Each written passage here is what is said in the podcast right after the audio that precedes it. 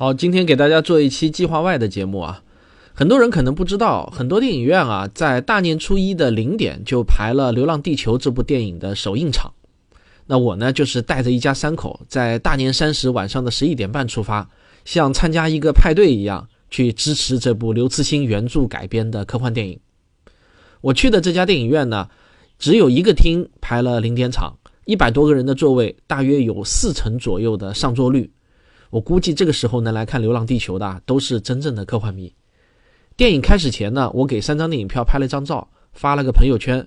等到我看完电影出来的时候啊，就已经有好多好多的留言了，几乎都是在问同一个问题：这个电影好看吗？所以呢，我要先回答所有人都关心的这个问题。我的回答是超好看，我给九分评价。这部电影啊，完全不输给好莱坞的科幻大片。非常给中国电影长脸。如果不是因为这么值得推荐，我也不会大年初一刚睡醒就赶紧发起节目来推荐一下了。我这是完全自愿的啊，没有收任何的广告费。这个经常会有人问我啊，你们老说中国还没有一部真正的科幻电影，之前不是有过很多科幻电影了吗？去年不是还有成龙的《机器之血》吗？你看那部电影都时空穿梭了，那还不是科幻吗？你们说的科幻到底啥叫真正的科幻？到底怎么定义呢？说实话，这个问题挺难回答的。我只能说啊，这个问题很像一位美国大法官对色情电影的评论。他说呢，我无法给色情电影下一个准确的定义，但如果我看到，我就知道是不是色情电影。啊，对于我们这种科幻电影迷来说啊，硬要我们说出一个科幻电影的定义，说实话呢，的确是很难办到的。但是如果看完一部电影，我就可以马上告诉你，这是不是我心目中的科幻电影？哎，就是这么奇怪。虽然呢，我无法说出一个准确的定义，但是我还是能说出一些我心目中科幻电影必须具备的一些特质。这些特质就包括啊，第一，影片的整个世界设定、情节推进、关键技术不能明显违反已知的物理定律。更重要的是，这个未来设定对于电影来说是必要的，而不是仅仅为了要套上一个科幻噱头，把一个明显也可以发生在过去。或者呢，现在的故事一定要放到未来去说，也就是说，这个故事必须是要发生在未来才有意义，否则就没有必要写这个故事。好，第二点呢，就是逻辑要自洽，这个故事的确是未来的一种可能性，而不是一看就知道啊，这仅仅只是一种天马行空的幻想。谁都知道这个故事不可能真的发生。那这个呢，就是区别魔幻和科幻的一个很大的区别了。这也是为什么漫威的很多科幻电影，在我看来呢，其实就是高科技魔幻电影，与《哈利波特》《指环王》没有什么本质的区别。第三呢，就是这部影片中一定要有未来科技方面的细节。一部科幻电影好不好，在我看来，影片的细节大概能占了五成左右。有些所谓的科幻电影啊，实际上只是加上一个时空穿越的情节，所有的道具场景都跟现代无异。或者呢，弄一个真人来扮演一个机器人，就表示未来科技很强大了。但是与之配套的所有电子产品呢，还是今天这个样子的。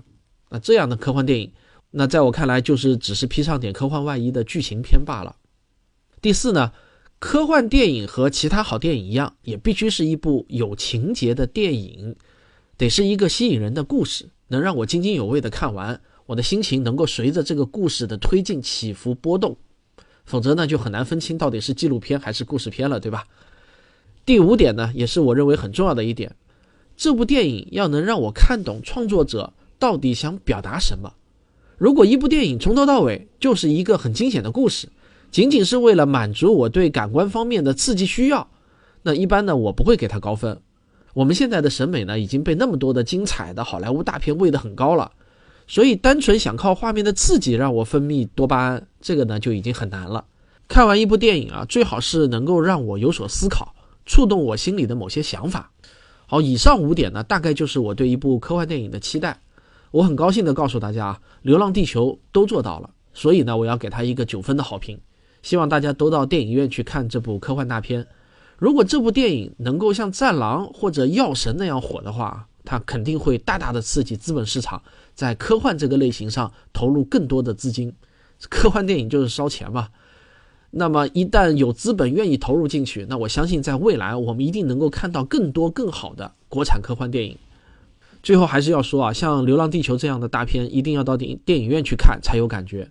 那种宏大的场面、震撼的音效，在手机或者电视机上看，那简直就是两个不同的片子，给人的感受呢是完全不同的。我今天也看了一些影评啊，也有不少吐槽的，说这里不科学，那里不科学的，装的好像真的很懂物理似的。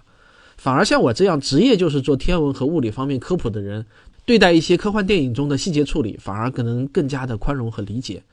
因为我自己也写科幻小说、科幻广播剧，我很清楚啊，影视创作为了情节的紧凑好看，牺牲一些科学性那是没有办法的事情。如果一定要用数学家的眼光去死抠《流浪地球》中的那些情节的话，那我想算出来的结果多半是对不上的。别说是一万台地球发动机了，十万台也不可能把地球给推出太阳系。但是这有什么关系呢？这个世界设定并不违反我前面说的第一条。在我看来啊。科幻电影适当的做艺术夸张的处理是可以接受的，比如说把需要几天才能完成的过程用几个小时来完成，或者呢夸大一些爆炸威力，或者呢忽略掉那些在现实中必然会遇到但电影中不值得交代的事情啊，这些呢都是为了电影这种特殊的艺术形式服务的。